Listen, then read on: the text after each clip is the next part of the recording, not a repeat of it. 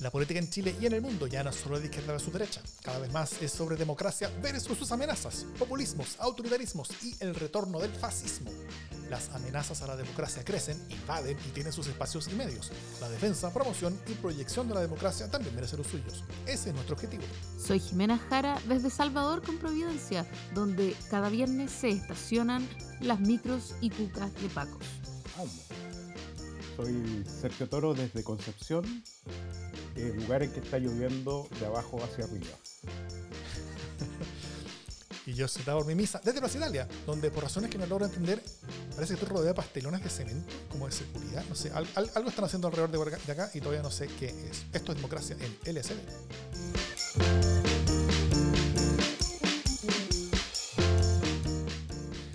Tenemos invitado el día de hoy. Primero, ¿cómo estás, Jimena Jara? Muy, muy bien. Porque tenemos invitado el día de hoy. Muy bien. ¿Cómo estás tú, Dado? Súper bien. ¿Quién es nuestro invitado del día de hoy? y ya dijo su nombre, obviamente. Por supuesto, como ya escucharon, nos acompaña nuestro querido y eh, antiguo amigo ya de la casa, Sergio Toro. Sergio Toro es académico del Departamento de Administración Pública y Ciencia Política de la Universidad de Concepción, es doctor en Ciencia Política y magíster en Ciencia Política eh, de la Universidad Católica. Su especialidad es el estudio de las políticas comparadas chilenas y las políticas públicas, temas en los que ha sido investigador de proyectos Fondesit y Fondef. Eh, ha estado con nosotros varias veces cuando hemos estado analizando especialmente resultados de, mm, elecciones, eh, nos ha estado ayudando a interpretar eh, especialmente subjetividades. cuando no entendemos mucho qué está pasando, normalmente lo que hacemos es llamar a Sergio Toro y Sergio Toro viene a ERS, quien es el doctor, y nos explica un poco cuál es el panorama. Y esta vez también nos trae una primicia, pero ya vamos a hablar de eso en breves minutos. ¿Cómo estás, Sergio? Bienvenido una vez más. Muchas gracias por haber aceptado que me autoinvitara a Democracia en el SD. estoy, estoy muy bien y muy gustoso de conversar con ustedes nuevamente, estimada y estimado amigo. Fantástico. Eh, bueno, la semana pasada nosotros conversamos sobre las aristas políticas del cierre de ventanas, ¿no es cierto? Eh, hoy vamos a comenzar profundizando en lo que ocurre en la zona, pero focalizándonos más en lo territorial y en lo social, en la relación entre las industrias altamente contaminantes con la población que es afectada por su operación. Eh, y luego vamos a conversar sobre qué hay detrás del ánimo que parece apoderarse de Chile, que es que el rechazo sube y el apruebo baja. para ambos temas vamos a aprovechar a nuestro invitado, Sergio Toro. Pero antes, una muy breve noticia de la casa, Jimejara. Teníamos, ustedes recordarán, gracias a nuestro auspiciador Laurel Libros, eh, el libro Memorias por Correspondencia de Emma Reyes, que se lo adjudicó nuestro auditor Pablo eh, con un apellido misterioso. ¿O te dijo su apellido, Davor? Pablo Olmos de Aguilera. Ah, Pablo Olmos de Aguilera.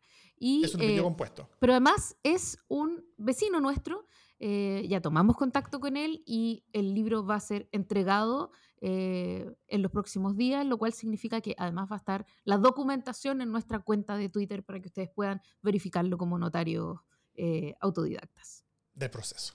Eso es. Súper. Esas son estos, todas las noticias privadas que tenemos. Ahora vamos a la conversación de la semana.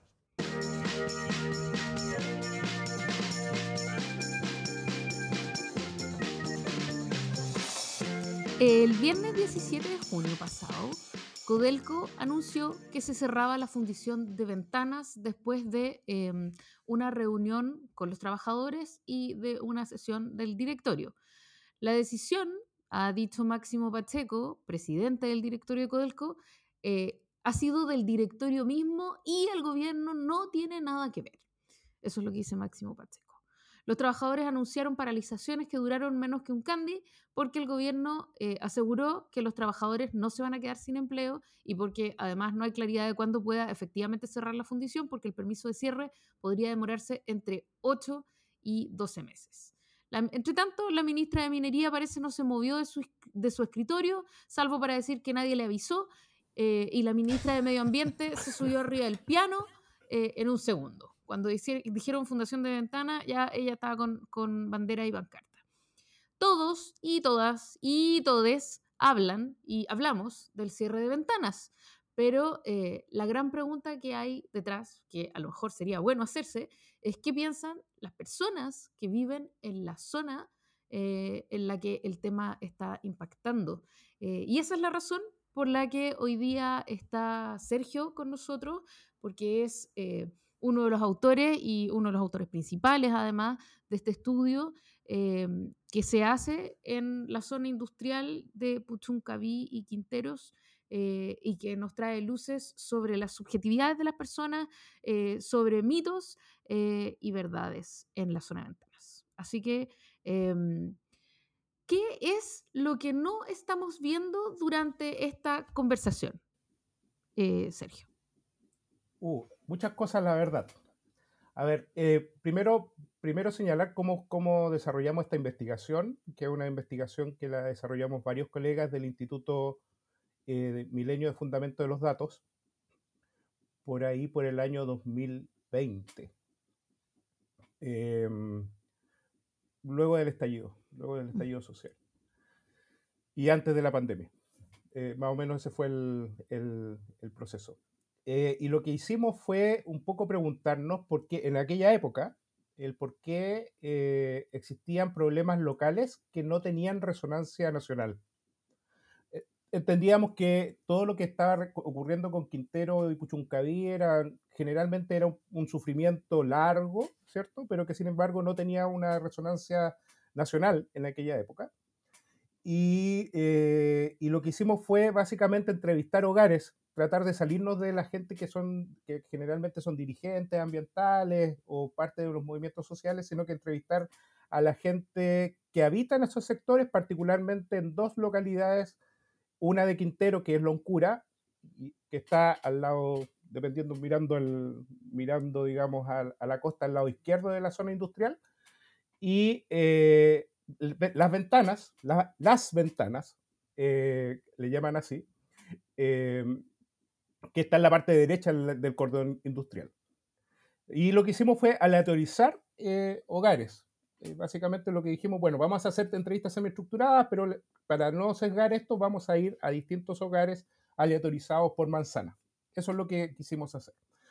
Paralelo a eso, revisamos prensa y revisamos eh, actas de congreso y eh, eh, cuestiones de información pública como el censo, CACEN.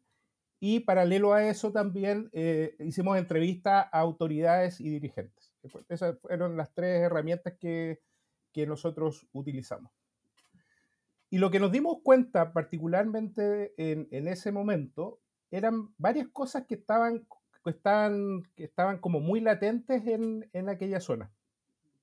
Una, que ellos mantenían eh, esta, eh, eh, esta noción de ser una zona agrícola y zona pesquera. ¿Ok? Ellos y ellas asumían su, su, condición de zona agrícola y pesquera no así su condición de zona industrial. Eh, esto es interesante porque, si se recuerdan, el, famoso escudo de Puchuncaví es un escudo donde hay tres elementos fundamentales, la pesca, lo agrícola y lo industrial. Ahora después se cambió a, estos dos, ¿cierto? Agrícola y pesquero. Eh, por tanto, la zona industrial para ellos era una zona que eh, en general ellos no entendían cómo había llegado ahí. Fundamentalmente porque en realidad se dio el crecimiento industrial desde los años 90 en adelante de, manera muy sostenida. Antes solamente estaba la Fundición Ventanas, que es de los años 60, ¿cierto? Y otra, eh, otra empresa pública como ENAP, que es de los años 80, me parece. Pero después se instaló ASGENER, se, se, se instaló Oxiquim, se instaló GNL, se instalaron una serie de otras industrias rápidamente en aquellas zonas y al instalarse muchas industrias también se instalaron mucho más eh, termoeléctricas, ¿cierto? Eh, de, una existente antes a tres eh, que existían después. Entonces, lo que suelen hablar estas personas es una lógica más o menos de desesperanza aprendida. Es decir, ellos no se dieron cuenta del proceso industrial, y en un momento miraron hacia las dunas y vieron que ya no existía duna, no existía humedal y existían cordones industriales eh, fuertes. y por tanto, eso finalmente ah, generó un, todo, una, todo un movimiento y fue, también fue articulado a través de movimientos locales, pero también movimientos territoriales y sociales en, una, en protestas que se empezaron a dar desde el año 2011 en adelante. Ellos dicen que su, que su, estallido comienza el año 2011, eh, se, se, acentúa el año 2018, eh, a propósito de los episodios propios de, em, de, de, intoxicaciones que empezaron a generarse. Eso señalan además que antes sí existían episodios de intoxicación, pero en realidad no tenían ni resonancia territorial.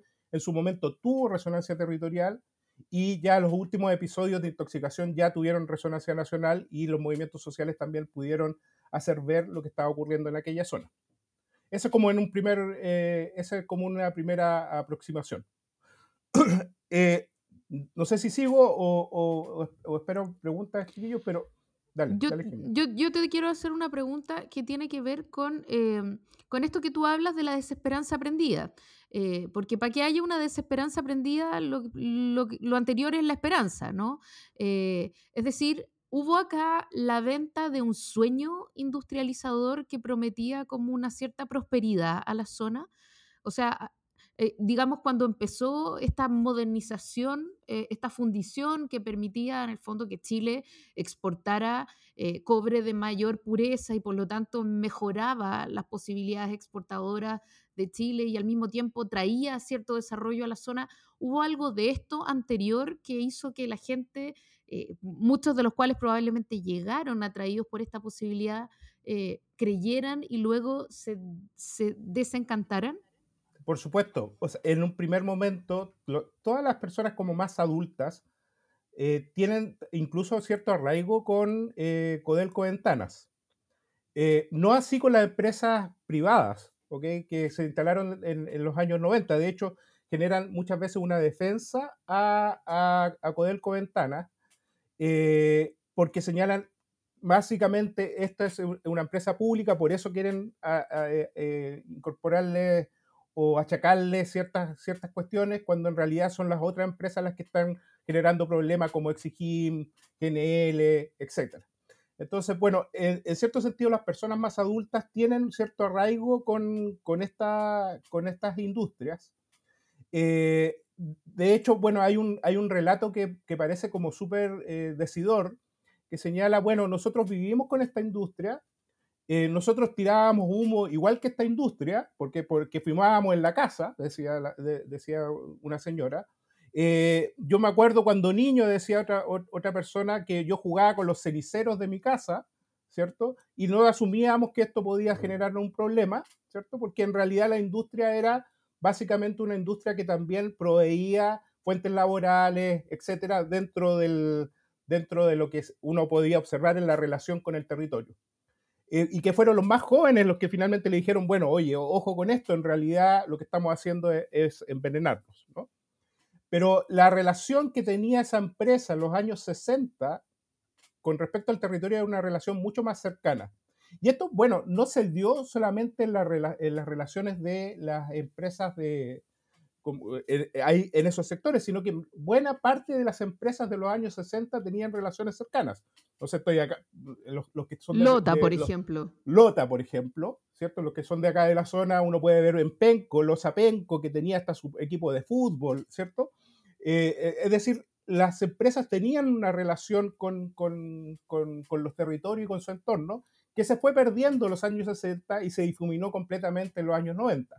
Eh, y esto es muy, esto es muy relacionado también con, con, el proceso de un modelo que eh, buscaba finalmente mayor eficiencia en la producción, el Chile como país exportador, etcétera, lo que generaba finalmente muy poco, eh, eh, muy poca relación con el entorno y eso fue mermando también la legitimidad de las mismas empresas que se fueron instalando. Em, a mí me, me, causó harto interés cuando, cuando hablaste sobre los, el, el, el plano de los símbolos, eh, sobre cómo primero las personas se autoidentifican como personas de un pueblo eh, pesquero y agrícola y no de uno industrial, siendo que uno es lo que ve, ¿no es cierto? Es lo que hay, es lo que más influye tal vez en, el propio aire que respiran incluso. Eh, esta, ¿esta eh, autopercepción tú dirías que ha cambiado en el tiempo o siempre se ha visto así? Porque, porque tú mencionaste que, que, incluso el escudo de la, de la comuna cambió eh, y sacaron las industrias del escudo. Y si es que, y, y, también me interesaría ver si es que, ah, bueno, algo recién dijiste, pero, pero si es que algo de esto tiene que ver con este proceso de sociabilización eh, generacional inversa que, que, que, tú eh, tanto has descrito para, para, los temas políticos en torno a todo lo que ha pasado desde, desde el estallido, sobre todo. Eh, pero si es que eso también ha sido parte de lo que ha ocurrido eh, allá, en torno a que las personas dejaran de considerarse parte de una zona industrial y comenzaran a ver lo industrial como si funcionara en un plano distinto al que viven ellos. y también como, como, como, última cosa y tal vez como comentario, es qué tan alienada tiene que ser toda una industria con respecto a su propio territorio para que las mismas personas de ese territorio no crean que son que esas industrias son parte de ese territorio, ¿no es cierto? Y, que las personas sí lo son, pero las industrias no, siendo que las industrias son tan protagónicas y, son tan relacionadas a la imagen que todo el resto de Chile tiene sobre el territorio, excepto las personas que viven ahí. Súper buena pregunta, Daur. Bueno, voy a partir con eso, con lo último, porque eh, una de las cosas que, logramos identificar en el estudio que realizamos, que a todo esto ustedes pueden verlo en la sección noticias de, la página del instituto que es imfd.cl. Eh, en la sección noticias pueden ver el estudio completo, pero una de las cosas que identificamos ahí fue que las industrias no fueron un... Eh, no, han sido relevantes también para mayor empleo dentro de esas zonas. ¿ok? Mm. Entonces, bueno, ya, ya el, el, hecho de que las industrias ya no tengan relación con el entorno, pero tampoco sean proveedores de empleos, eh, eso obviamente hace que las personas que vivan ahí no tengan mucha, mucho cariño por esas industrias, mm. ¿cierto? El, eh, fundamentalmente porque en realidad el tipo de empleo que se ofrece para aquellos habitantes de esas zonas, las zonas de loncura, de ventanas, son empleos por faenas precarios a 10 lucas al día, ¿no? Eh, donde finalmente son, son empleos esporádicos eh, pero que sin embargo no logran, eh, obviamente, generar alguna, eh, alguna, algún arraigo con respecto a la industria, como las personas que trabajan de manera mucho más frecuente en aquellas, en aquellas industrias. Aquellas personas que trabajan en esas industrias generalmente no viven ni en Quintero, ni en Puchuncaví, ni en Ventanas, ni en, ni en Loncura, más bien viven en otras zonas, más, un poquito más alejadas, ¿cierto? En Concón, bueno, no, conozco, Baitencillo, ¿cierto? Porque son personas que al estar contratadas tienen un poder adquisitivo que las hace salir de, de, de esos lugares, o, en Viña o en Valparaíso. Eh, y mucha gente también es importada a la industria de, otras, de otros lugares producto de eh, sus capacidades las capacidades técnicas que requiere un proceso ahora más tecnologizado de esa industria, donde no se, no se requiere tanta mano de obra de faena, sino que lo que más se requiere es otras capacidades. Entonces, bueno, las industrias pierden esa capacidad también de capturar, de captar em, eh, a, los habitantes de ese territorio en términos laborales, eh, salvo en, empleos muy, muy precarios de servicio, por faena, etc. Y eso te lo relatan mucho, lo relatan mucho las personas. Básicamente vivo siempre en la incertidumbre si esta empresa me va a contratar para un momento u otro. es más, el, hay, una, hay una historia que es una historia bastante eh, conmovedora de eh, cómo las termoeléctricas han contratado a pescadores para limpiar el carboncillo de la, de la arena de, de, la playa de Ventanas. ¿Ok? Y, o sea, eh, al finalmente hay contratos a los, a los pescadores para limpiar ese carboncillo. Eh, entonces, bueno, esa, esa, falta de arraigo es, eh, es obviamente una alienación completa respecto a, a, la industria y los territorios. Sobre lo otro, que está muy relacionado en, en, por qué ellos se consideran pesqueros y agrícolas, es un poco de, eh, creo yo que en el momento, es, eh, ese momento es un momento en, donde las personas se empiezan a rebelar ante las industrias y por tanto vuelven a, su, a, eh, sus orígenes, que son los orígenes agrícolas y pesqueros, pero que sin embargo no lo pueden desarrollar. ¿Por qué? Porque hay una cantidad de investigaciones que señalan que cualquier tipo de eh, desarrollo agrícola que esté ahí va, va a tener problemas de eh, metales pesados, que finalmente no se puede cultivar nada ni cosechar nada en ese lugar porque es peligroso, entonces el servicio, el, servicio medioambiental les prohíbe hacer eso. O, por otro lado, cultivar, digamos, productos del mar, ¿no? ahí se, se, produce mucho el, el pescado de roca, el, el, rollizo, se pesca mucho, o eh, marisco, pero lo que contaban ellos era que ellos tenían un, un proceso de, de cultivo de, de, productos del mar y cuando estaba quedando la tendalada, el servicio medioambiental iba a molestarlo a ellos, no a la industria, ¿no? Con respecto a que ellos no podían sacar nada ahí porque, ellos, porque ese lugar era un lugar de, donde finalmente había alta contaminación. Entonces dice, bueno, eh, a nosotros nos dicen que no podemos eh, hacer esto, pero sin embargo la industria, la industria sigue funcionando y tirando humo todo el día, ¿no?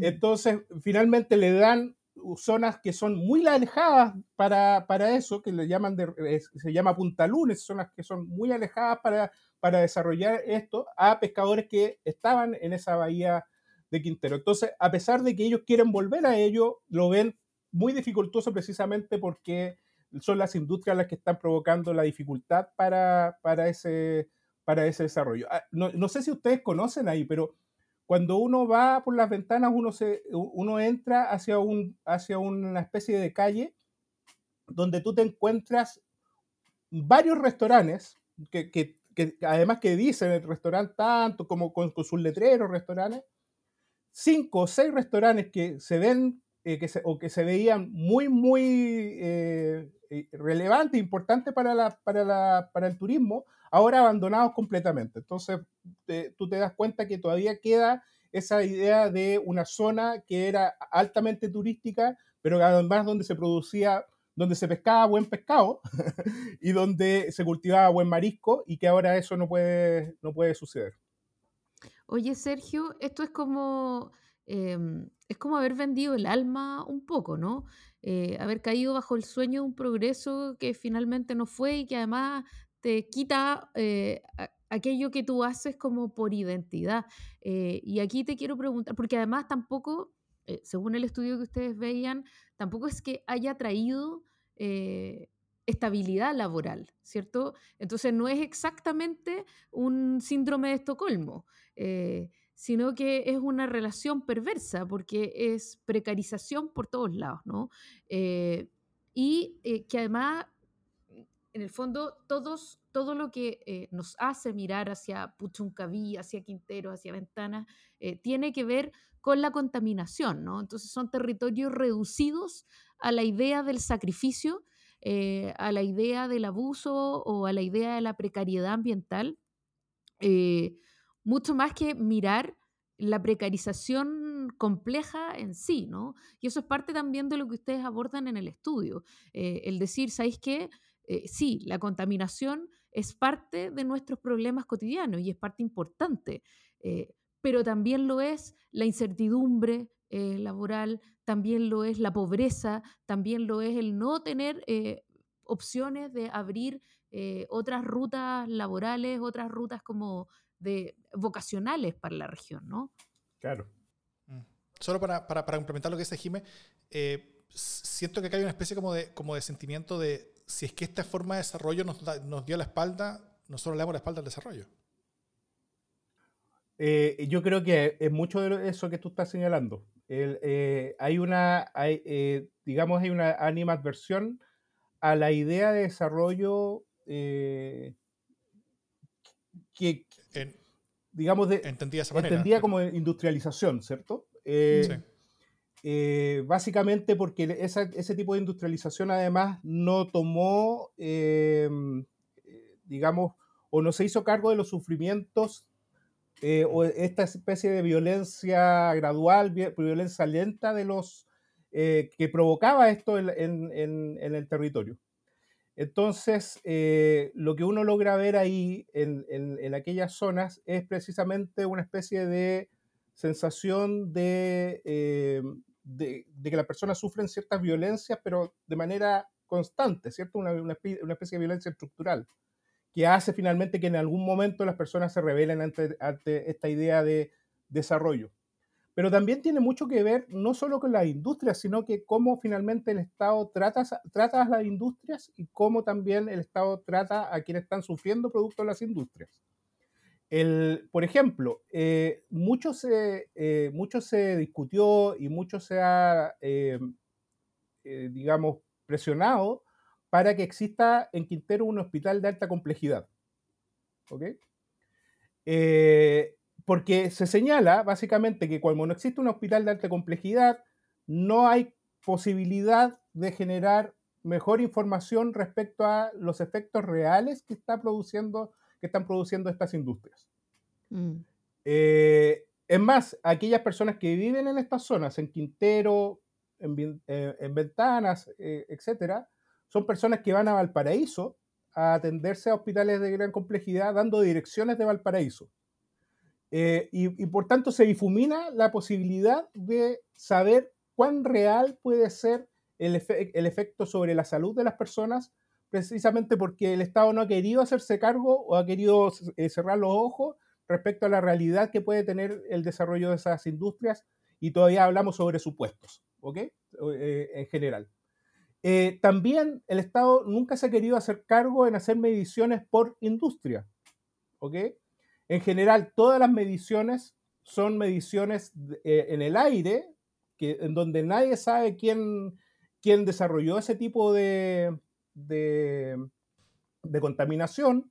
Y por tanto, siempre está esta idea de que no, que Codelco no fue, que, que fue NAP, no, que NAP no fue, que fue mm. eh, eh, gas natural licuado, etc. Entonces, básicamente lo que va ocurriendo es un problema ahí eh, que, de nuevo, donde el Estado no quiere hacer, no ha querido hacerse cargo de precisamente generar mediciones por industria para ver esto. Entonces, mucha de la gente dice, bueno, mira, la verdad es que nosotros a veces pensamos que las industrias pueden traernos progreso, pero básicamente no tenemos idea quién nos contamina, no tenemos idea quién nos produce, etc. En otros países existe una alta regulación a estas zonas industriales.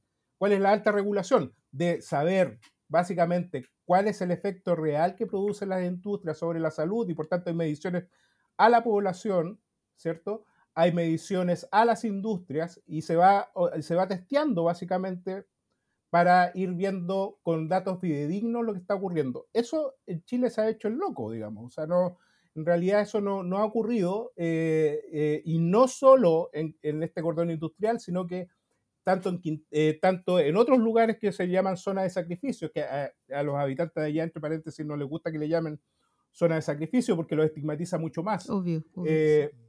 pero, pero, pero zonas como Tocopilla, zonas como Coronel, hay investigaciones muy, muy, muy aisladas de de, universidades que han demostrado básicamente el problema de, eh, la, presencia de metales pesados en las tierras, incluso en, sangre de algunos de sus habitantes. Claro, el viejo truco de no, de no testear y de no tener datos, porque si no hay datos, entonces no hay evidencia, y si no hay evidencia, no está comprobado. Exacto, así es. Eso.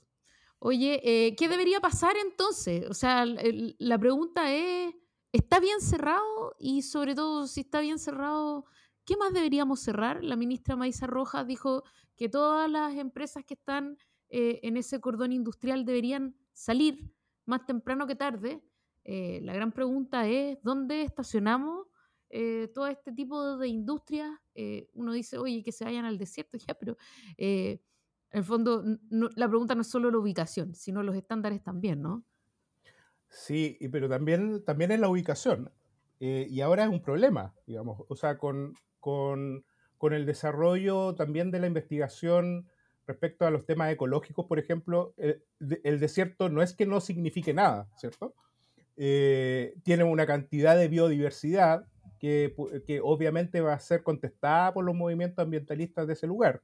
Entonces decir, no, sabes que ahora nos cambiamos al desierto, eso no es tan así. O sea, eh, eh, instalar alguna empresa, en este caso contaminante, una empresa sucia eh, o incluso con los altos estándares, pero que se entienda como sucia, ¿cierto? Eh, es muy complicado en Chile. Entonces, no es decir, vaya a sacar una fundición para hacer otra, ¿cierto? Eh, no es, tan, no es tan, tan, tan fácil señalarlo de, de esa manera. Eh, también hay que tener mucho cuidado, y aquí está dentro de las investigaciones que en el, área más rural que, generalmente desarrollo, hay que tener mucho cuidado porque ha habido un traslado a propósito de, la, de, la, presión de los movimientos sociales y la presión territorial. Antes las industrias se instalaban en zonas que eran pobladas o que tenían una alta población, fundamentalmente porque tenían esta relación con la población. Eh, y muchas de las industrias que quedan son industrias que llegaron a una población determinada, que en algunos casos se llenan más de, de, de, de, hogares, fundamentalmente porque está la industria, suele ocurrir, pero también muchas de esas empresas de los años 60 hasta los años 90 se instalaran en lugares donde eh, permitía uno capacidad de caminos, agua, fundamentalmente las empresas buscan agua, eh, eso, eso también es muy importante. Eh, y ahora atendiendo todo el, digamos, la presión de los movimientos ambientalistas, se están yendo hacia otras zonas donde no hay mucha población, pero que sí hay población, ¿ok? Eh, y que juegan eh, particularmente con la aquiescencia de esa población, ¿ok? Si uno va eh, aquí en el, perdón por los ejemplos tan, tan parroquiales del Biobío, a todas las personas del Biobío creo que les está gustando los, ejemplos parroquiales del Biobío, pero si uno va, eh, si uno va al norte, a la, zona de Ñuble, eh, por ejemplo, toda esta carretera, que es una carretera de, energética, ¿cierto? con los gasoductos, etcétera, uno no la ve, pero está, hay, hay una población que se llama Charrúa que, está, que antes era una población eh, muy, muy, rural, muy tranquila, pero que es un poblado que tiene alrededor de 100, 150 habitantes, con junta de vecinos, que ahora les pasan los cables para allá y para acá, ¿cachai? Entonces, bueno, esos son lugares donde finalmente nadie, eh, eh, digamos, ningún movimiento social lo va a tomar porque son pequeños grupos, pero finalmente las industrias se están instalando igual en, determinadas localidades y está generando distorsión. Entonces, el decir la traslado a algún lugar es como muy complicado por dos cosas. Una, porque necesitas agua, por tanto, vas a tener que sacar agua de alguna manera. El sacar agua en estos minutos no es, no es muy bienvenido, digamos, para nadie, ¿cierto? El mm. ocupar. Eh, y otra, porque finalmente también necesitas conexiones, eh, conexiones con eh, algunos, algunas personas habitantes que te provean servicios. En Coquimbo, por ejemplo, eso, o en toda la zona de Coquimbo, uno lo ve muy fuerte también con todos los relaves mineros, etc. Entonces, es muy difícil cambiar una zona industrial por otra, no es tan fácil. Mm.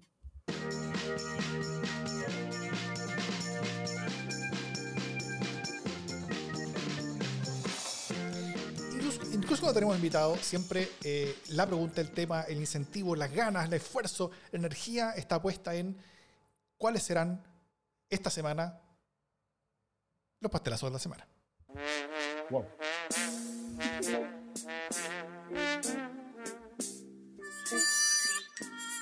El subsecretario eh, de Educación, Nicolás Cataldo, dijo en una entrevista en Radio Cooperativa eh, este martes 28 de junio eh, que, el, que del 30 de junio al 6 de julio no es que sean vacaciones, no, no son vacaciones. El llamado es a que los niños y las niñas permanezcan en sus casas.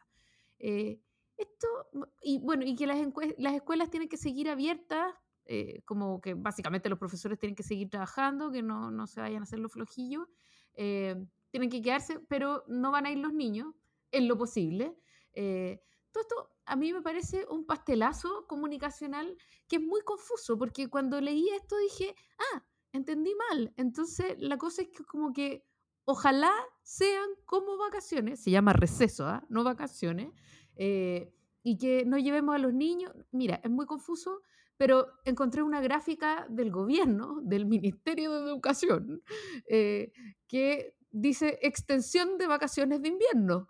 Eh, y la gráfica dice, las vacaciones comenzarán el 30 de junio y las actividades educativas se retomarán el 25 de julio. Entonces, explícame por qué un ministerio que dice que las vacaciones empiezan el 30 de junio, hoy día me dice que las vacaciones empiezan el 7 de julio y en realidad entre el 30 y el 6 no son vacaciones, sino que es receso. ¿Cuál es el afán de complicar una wea que ya es bastante como el forro, como es tener a los cabros chicos eh, hasta el pelo. Explíquenmelo, por favor.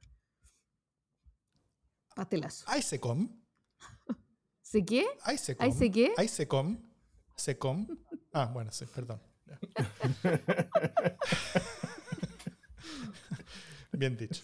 Em, hoy la convención, con- hoy martes también, estamos grabando martes en la noche como todas las semanas, hoy en la convención se hicieron los últimos votos sobre la armonización del texto. Así que se, se hicieron las últimas votaciones eh, en el Pleno. Y una de las manifestaciones al final del proceso fue esta.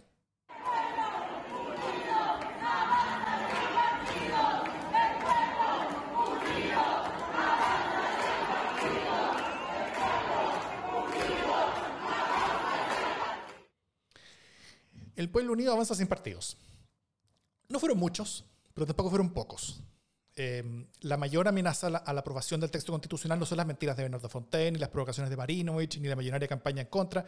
La mayor amenaza son esos convencionales que con sus gritos reconocen, felices y orgullosos, ser una amenaza a la democracia chilena. Si se rechaza va a ser por ellos, si se aprueba va a ser a pesar de ellos. Y buena parte de las cosas que ellos defendieron con tanta fuerza en contra de esa democracia representada en los partidos son justamente las cosas que sus mismos partidos en el Congreso van a tener que corregir, cambiar o lisa votar al tacho de la basura eh, eh, para hacer el texto propuesto uno mejor y para hacer a la democracia chilena más robusta, más robusta al menos de lo que esas personas quieren debilitar. Eh, ese fue, espero, el último grito del octubrismo en Chile. Chao con ellos, no vuelvan más. No los extrañaré. Pastelazo. ¿Tienes un pastelazo? Yo, oye, yo- yo tengo un pastelazo. Ah, ya, por favor, Dale, dale, por favor. feliz, vamos, vamos. Guarda tu cortina.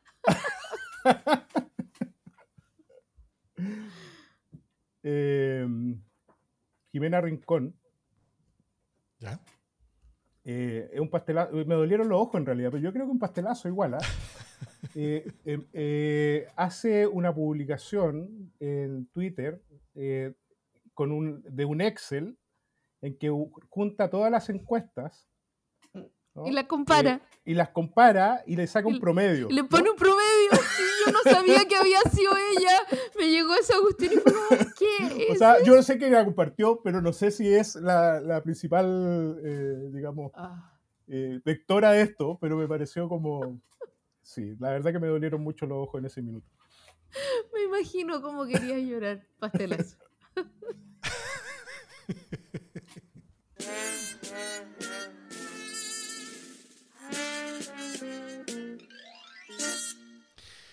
Bueno, sigamos con el proceso constitucional, eh, pero ahora con el plebiscito en el horizonte. Y ese plebiscito parece tener la forma de un rechazo, al menos según como se está viendo de hoy. Eh, el pulso- el- la encuesta Pulso Ciudadano y la encuesta acá demuestran no solamente alzas del rechazo y bajas del apruebo, sino que también muestran un movimiento, sos- movimiento sostenido en esas direcciones, eh, desde la cuenta pública del presidente al menos a inicio de mes eh, hasta ahora. Y no hay ningún rastro de que eso se vaya desacelerando. O sea, están, pero son líneas rectas hacia, hacia arriba y hacia abajo, respectivamente, separándose cada vez más. En la activa ya están 44 a 25, arriba el rechazo, eh, y en la academia están 51 a 33, con la academia por primera vez superando ese 50%, ¿no es cierto? No, O sea que el promedio. promedio, el promedio es como el 48. No, no, no. sí. Cada encuesta tiene su propio afán. Hay que comparar cada encuesta con las versiones anteriores de sí misma. Pero son dos data points distintos hechos en forma diferente. Eh, todo esto unido también a la aprobación presidencial, ¿no es cierto? Que parece también eh, con características similares a, a- desplome, donde esta semana parece que eh, un cierre de ventanas, eh, o, más bien que, que- que un pastelazo de línea Caramanos valía como 14 cierres de ventanas. Eh, bueno, y el ánimo en redes sociales también, ¿no es cierto? Y en medios parece coincidir con todo esto, ¿no es cierto? Eh, cada día sale otra figura noventera o de los, o, años 2000 a, a declarar que está por el rechazo, y no hay movimientos por el apruebo que vayan en la, en la misma dirección. Eh, y, y todo esto eh, ante un mundo más bien defensor, eh, como que el- y, y- todo esto con, con el único mundo que sigue defendiendo activamente el, el, apruebo con mucha fuerza y muy públicamente eh, en, los medios con entusiasmo, son personas que son esos mismos octubristas que, que, probablemente hacen más daño que bien eh, eh, al respecto. Em, me gustaría preguntarte, Sergio, si es que hay, si es que tienes información, datos en cuanto a la investigación que tú, que, que, tú analizas en, en, en, en plataforma de LAR, sobre, sobre cuáles son los, las, narrativas, relatos, eh, encuadres, eh, diálogos, preocupaciones, emociones que se están viendo y, sobre todo para ver si es que hay eh, sobre qué es lo que explica esta, cuáles son los, los, los como ejes de convencimiento tal vez que están, que están tomando las personas para, para que estén encaminándose con tanta fuerza hacia, hacia, hacia el rechazo. Eh, y también si es que hay caminos de posiblemente revertir eso o si ya es demasiado tarde y simplemente hay que ver cómo se hace después. Wow.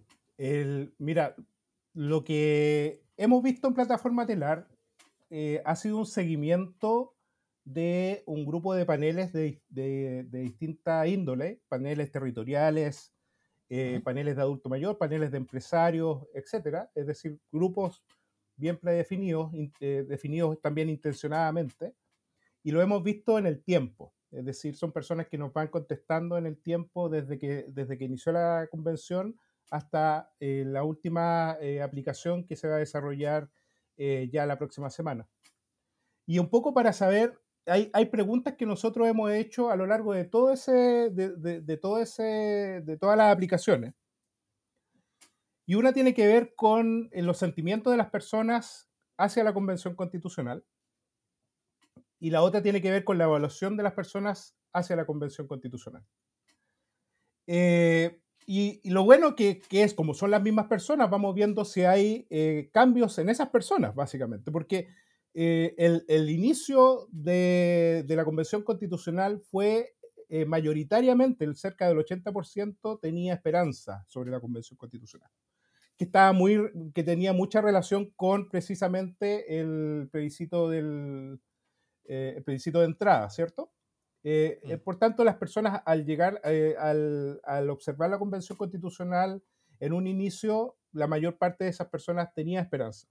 La esperanza estaba dada fundamentalmente porque era una convención que representaba a Chile, lo conversamos en, su, en, su, oportunidad, y que por tanto esto, lo que iba a salir de esa convención era precisamente lo que discutíamos, lo, que discutían los chilenos en general y no los políticos que, eh, eh, a lo que tanto se denostaba en, esa, en, ese minuto. Lo que fuimos dando, lo que también nos fuimos dando cuenta que esa, eh, esa esperanza se mantuvo durante un largo tiempo, ¿ok? Que no fue como otras instituciones políticas y representativas donde una aprobación cae rápidamente, ¿cierto? Que en cambio acá la Convención Constitucional se mantuvo durante mucho tiempo en, muy buena evaluación y con sentimientos de, eh, de, esperanza. Incluso fue eh, en esas mismas mediciones nos dábamos cuenta que fue incluso, eh, ¿cómo llamarla? Se, mantuvo súper, eh, esa, evaluación se mantuvo muy bien, incluso ante eventos que eran demoledores para la Convención Constitucional, como el evento de Rojas Báez. ¿Ok? Es decir, las personas, tú veías que bajaba un poco la esperanza, pero tampoco era ante sentimientos negativos, pero tampoco ocurría tanto, digamos, mm. eh, en esto. Entonces, bueno, la, la pregunta entonces, si ante ese tipo de, eventos no, no, tenía un efecto tan significativo, ¿qué evento fue el que provocó eh, una, un, remesón a la convención? Porque ahora sí estamos viendo una baja en, eh, en las percepciones de las personas respecto a su evaluación con la convención y con las sensaciones más de incertidumbre. ¿okay? Eh, y entonces la pregunta es, ¿qué, ¿qué, ocurrió? Porque en realidad la convención siempre ha estado muy asediada por noticias falsas. Y el, plebiscito anterior también había, eh, había estado asediado por noticias falsas. Entonces, el efecto de las noticias falsas es un efecto que uno podría decir casi constante, porque el asedio fue, fue, eh, fue, em, eh, fue periódico en la convención. Y ahí hay una lectura que, que es correlacionada, aunque cuando hablo de correlación no significa que sea causal, ¿ok? Eh, que sea correlacionado no significa que sea causal, pero sí es interesante de observar que es que esa sensación de más incertidumbre se empezó a generar, aunque uno no lo crea, digamos, con la discusión del sistema político. Es decir, a medida que empezó a tener problemas la discusión del sistema político, también empezó a mermarse la confianza en la Convención Constitucional. La pregunta es básicamente por qué. Porque mm. finalmente uno, uno piensa que una discusión de sistema político es una discusión de algunas personas expertas que te dicen no, el presidencialismo sí, el presidencialismo no, el bicameralismo sí, el bicameralismo no, y qué le va a importar a las personas aquello, ¿cierto? al final es la agua que menos cambió. y además, y además, digo, esa discusión del sistema político bajó mucho eh, eh, esas sensaciones de esperanza de las personas y también la evaluación. Entonces uno empieza a tratar de escarbar un poco, y esta es una, eh, de nuevo, no es una, no es una conclusión, por tanto no es, no, es, no es una, una, causalidad, una diferencia causal que estoy desarrollando, pero sí uno puede pensar que el hecho de que finalmente el sistema eh, se empiece a mover el sistema político también activa determinados actores que finalmente sí tienen ciertos arraigos territoriales, pues, que son nuestros senadores, eh, los diputados, eh, concejales, consejeros regionales, todo finalmente entre la discusión del sistema político y formas de gobierno se empezaron a sentir amenazados. Y como se empiezan a sentir amenazados, todos empiezan a hablar al unísono respecto a las dificultades que tiene la Convención Constitucional, que no saben ponerse, eh, ponerse de acuerdo, etc. Y eso finalmente conlleva a una especie de em, de sensación ambiente de personas que finalmente tienen acceso a medios de comunicación, pero también tienen acceso a las, a las personas que viven en la Junta de Vecinos, en las conversaciones de la Junta de Vecinos, eh, uno podría, podía escuchar incluso, no, que aquí están haciendo la convención mal, etc. Entonces empezó a generar un ambiente ya incluso territorial eh, distinto respecto a el, al otro. Eh, se empezaron a legitimar los deslegitimados empezaron a legitimar, deslegitimando a la Convención Constitucional a propósito de la, eh, de la, discusión del sistema político. Para mí ese es un, un elemento central que ahora se ve mucho más fuerte precisamente porque finalmente los partidos no se ponen de acuerdo, los actores políticos no se ponen de acuerdo, mucho actor político está eh, yendo contra la convención y finalmente se, empiezan a escuchar estos, estos cánticos que ya se escucharon en octubre, el, el, eh, ¿cómo es? Avanza sin partido, ¿cómo es? La, eh, el pueblo unido avanza El pueblo unido avanza sin partido, se empieza a generar nuevamente ese clivaje eh, de elite contra elite, digamos, que, que, que, que, tensiona y que va a tensionar, creo yo, el, en los próximos tres meses de la Convención Constitucional o de la, digamos, del plebiscito.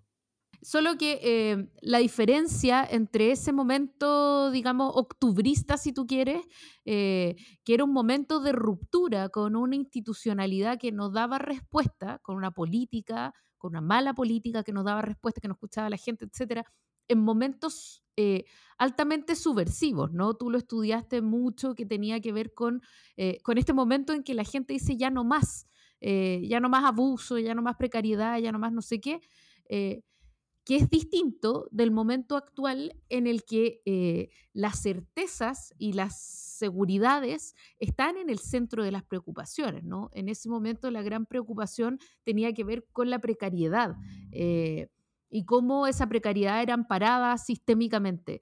Pero hoy día la gran pregunta eh, tiene que ver con el orden y con las certezas y cómo ese desorden está amparado sistémicamente. Por lo tanto, uno eh, por lo tanto, el momento de decir el pueblo unido avanza sin partido es un momento muy distinto eh, en ese octubre del 2019 o incluso el octubre del 2020, cuando recién se acababa de eh, elegir o se iba a elegir una convención que esperábamos estuviera llena de independientes, ¿no? que eran como la pureza del momento de hoy día, cuando vemos que hay mucho sectarismo y aún más están muy dispersos esos sectarismos y por lo tanto son inagarrables de alguna manera. Eh, es súper súper bueno lo que tú dices, que me, me, cuelgo lo último, que es, eh, a ver, esta es una reflexión que, que recién estoy como eh, trabajando, pero eh, si, la convención era el Chile, era el espejo de Chile, mm. uno debiese preguntarse ahora, bueno, ¿qué es lo que es Chile, digamos? Y, finalmente, si tú ves todos los, todos los textos de Juan Pablo, Juan Pablo te dice, Juan Pablo Luna te dice, Chile es un país fragmentado, ¿cierto? Y como Chile, país fragmentado, también es un país que no conversa con un segmento no conversa con otro segmento. Por tanto, eh, cuando tú ves a la Convención Constitucional, ¿cierto? Como, un, eh, como una estructura eh, que se parece a Chile o con una composición que se parece a Chile, uno también entiende entonces que esa, esa similitud hace que también tenga los grandes problemas que tiene Chile, que es finalmente la no conversación el uno con el otro. Y por tanto, lo que va ocurriendo es si a ti te presentan, por ejemplo, un grupo de convencionales te, eh, grita eh, un pueblo unido avanza sin partidos, ¿cierto? Nosotros que eh, no estamos en ese lugar, decimos, bueno, entonces la convención está mal, ¿cierto? Si por otro lado dicen, no, nosotros queremos a los partidos, el otro, el otro Chile fragmentado dice, no, ¿para qué vamos a ver la convención? Porque en realidad quieren ser como los partidos no me, eh, o si llega Atria, ¿no? Y Atria dice tal, dice no, porque él es un mesiánico, a nosotros no nos gustan los mesiánicos. Y finalmente, esa diversidad es la que finalmente está haciendo rechazar finalmente el conjunto, ¿cierto? A nosotros no nos gusta todo Chile en general. Como somos tan en burbujas, finalmente lo que hace que nos encontremos con otra persona que es diferente a nosotros, hace que eh, que, que, nos ocurran cosas no bien positivas. Uno puede verlo incluso en las poblaciones. En las poblaciones el pasaje que está al frente, ¿cierto? Generalmente algunas personas no entran porque es un pasaje distinto al que está al lado, ¿no? Eh, y por tanto eso va generando también dentro, del, dentro de la sensación de la convención un gran problema. Y eso además ha sido eh, eh, una estrategia de las noticias porque lo que vimos en, plataforma telar es precisamente que generalmente las noticias falsas o la contaminación informativa ha ido centrada en precisamente convencionales, más que eh, a nivel general. ¿Qué es lo que recomendaría yo eh, particularmente? Yo recomendaría eh, un poco que los convencionales se restaran un poco de la, del, eh, del e, es, como, es como casi paradójico, ¿cierto? Contraintuitivo, pero que, que, los convencionales, quienes redactaron esta, porque la discusión tiene que estar ahora sobre el escrito, ¿cierto? Entonces, quienes redactaron esto se debiesen restar, no, eh, no salir. De porque básicamente el, eh, lo, lo, que está ocurriendo es precisamente ya lo que tú tienes que buscar es, buscar es algo más único, ¿cierto? Que en este caso podría ser en la redacción de ese borrador. Eh, uno podría decir al final que la, eterna búsqueda de que el Chile real fuera de verdad representado en ese tema político eh, y que al final cuando ocurre, no, no eso, pero lo más parecido que, a eso que hemos tenido jamás en nuestra historia, eh, al final tal vez nos damos cuenta de que ese Chile real era muchos Chiles muy diferentes entre sí y al de uno, y que uno al final cuando los tenía enfrente se da cuenta que la mayoría de esos chiles no me gustan en nada. Eso es, eso es verdad. Es muy loco, pero, pero pareciera ser así, ¿cierto? Em, y eso, e, eso conlleva que finalmente hay que buscar, eh, hay que buscar nuevos actores, nuevas actrices que, que, precisamente tomen esta posta en los tres, en los tres, en los tres meses que quedan, para, eh, si, es que lo, que se busca es generar una, eh, que, el texto se apruebe, ¿cierto?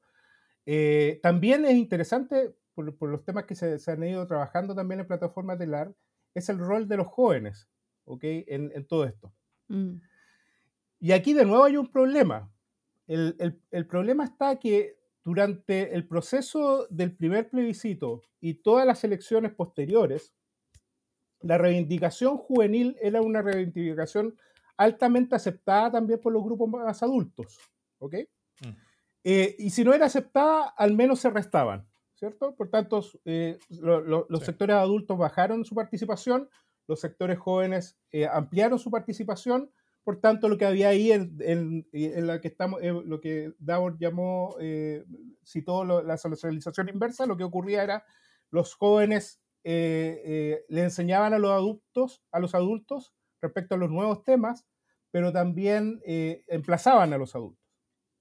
El gran problema ahora, con la baja aprobación del gobierno, que es un gobierno de la generación, es que finalmente los adultos ahora no están validando tanto, digamos, eh, las reivindicaciones juveniles.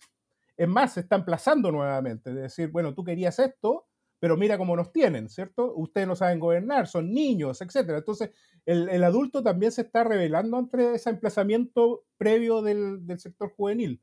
Y eso se ve mucho más ahora eh, también en la discusión de la Convención Constitucional.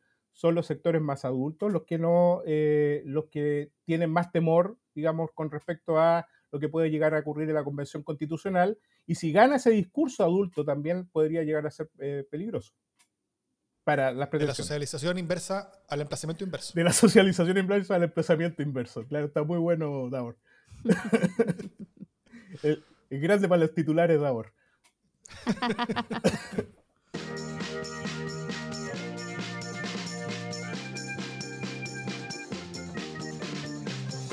Las buenas noticias.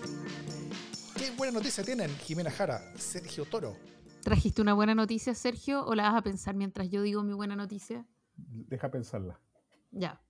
Eh, yo tengo una buena noticia, cosa poco común, que por supuesto es una mala noticia, porque ustedes saben, ese es mi sello de identidad en este podcast. Eh, y es que la iglesia confirma, o sea, la noticia es una mala noticia, que confirma la responsabilidad en casos de abuso sexual de un sacerdote especialista en exorcismo, se llama Roberto Valderrama. Eh, por supuesto es una pésima noticia, pero, pero, pero yo la tengo como buena noticia porque eh, por primera vez, me parece a mí, eh, la iglesia saca a este tipo y lo expone, ¿no? Sí, sabe que es verdad. y habla con los medios y dice, vamos a ver qué hacemos con este tipo, pero es verdad, es uno de los nuestros y está haciendo cosas espantosas que no pueden ser permitidas. Eh, a mí me parece que como la cárcel para Orpis es eh, un síntoma de una nueva forma de mirar las responsabilidades institucionales que no barre la mugre debajo de la alfombra. Y por lo tanto, aun cuando sea una pésima noticia, eh, lo que me parece bien y que le hace bien a la democracia, a la conversación pública y a la fe pública es que inmediatamente se saque eh, se exponga, se diga, haya transparencia y no haya encubrimiento, que es lo que tuvimos eh, por los siglos de los siglos en las iglesias. Eso. Amén. Amén, hermano. Yo tengo una buena noticia que es una noticia del, no sé, climática. Eh, está lloviendo mucho en el sur, que eso es bueno, porque aquí también había problemas eh, de sequía o, de déficit de lluvia, pero también está lloviendo eh, más que el año pasado al menos en la zona de, eh, de Coquimbo y Valparaíso, que, eran zonas que en realidad ya no se conocía la lluvia, menos la nieve en la cordillera, y ahora sí se tiene un poquito de nieve y lluvia en esa zona, que son zonas que, bueno, yo creo que tanto la Jime como Daur la conocen, eh, y que finalmente se están secando mucho y que esto va a ayudar un poquito también a, quienes habitan ahí. Tremenda noticia, sin duda. Sí. Em, mi buena noticia es que la convención se termina. es que se acaba todo eso eh, con el deseo de lo que indicaba Sergio, que sería un camino positivo de que, las caras cambien, los protagonismos cambien, porque estos protagonismos están al menos desgastados por no decir que han sido pirómanos de todo el proceso, pero, pero, al menos son personas que están desgastadas. Así que eh, está la oportunidad, está la oportunidad de mucha gente de irse a su casa, quedarse callado un rato y dejar de hacer daño con su sola presencia. Eh, y sobre todo, en, en términos de, como, como, institucionales, lo que se termina, no solamente la, la, convención, sino que también es la fábrica de salchicha. Y, y ahora por fin vamos a poder eh, ver si la salchicha nos gusta, sin tener que estar viendo cómo la salchicha se hace, que es muy distinto. Eh, Oye, es muy difícil. De nuevo las salchichas, Davo, las salchichas son una mierda. No, pero ¿por qué? ¿Por, ¿Por, qué no una fábrica de otra cosa que pueda ser un poquito más selecta que las salchichas? Porque en las salchichas hay, hay, hasta pezuñas que le meten a cuestión. O sea, realmente, realmente hay, hay, Claro, pero una salchicha, si una salchicha te gusta, Igual es un asco, ¿cachai? Porque, porque, los zapatos cuando se hacen son bonitos, es una artesanía de cuero, es una cosa bonita el proceso. Las salchichas no, la convención ha sido fea. O sea, el proceso de ver la, como, como la votación, a negociar, los gritos, la, todo el show, además del... Eh, eh, además de la política, que, que, que, siempre es mal vista y ha sido mal vista en la historia de la humanidad, la política, eh, tan, tan, tan transparentemente expuesto todo, además de eso está todo lo estéticamente horrible de, todo eso, y todo eso se termina. Entonces ahora creo que, eh, al menos bueno, vamos a ver si, si, si, si las encuestas dicen algo al respecto. Dime. Davor, falta una, una buena noticia. Así es. La buena noticia... Ah, ¿la, digo yo? Yo, que es el agradecimiento a don Gabriel Osorio, que le fue a buscar un computador a Jimena Jara con lo que está hoy día eh, ella con nosotros eh, conectada, porque si no, no habría estado Jimena aquí. No habría tenido ninguna posibilidad. Fíjate que eh, Gabriel Osorio, que es una buena noticia en sí mismo, no solo es un abogado muy talentoso, un experto constitucionalista, un tipo serio y de gran espesor intelectual, sino que además es una gran persona que cuando ve que su mujer se queda dando vueltas en círculo porque, como siempre, eh, se le quedó el... Porque esto, además, en Twitter eh, lo que yo publiqué es que se me había quedado el computador. Lo que no publiqué es que por tercera vez se, me quedó el computador. y por tercera vez Gabriel partió a la playa a buscármelo. Mm, mejor. Muy bien. Buena noticia. Dicho todo eso, esto es democracia en el SD.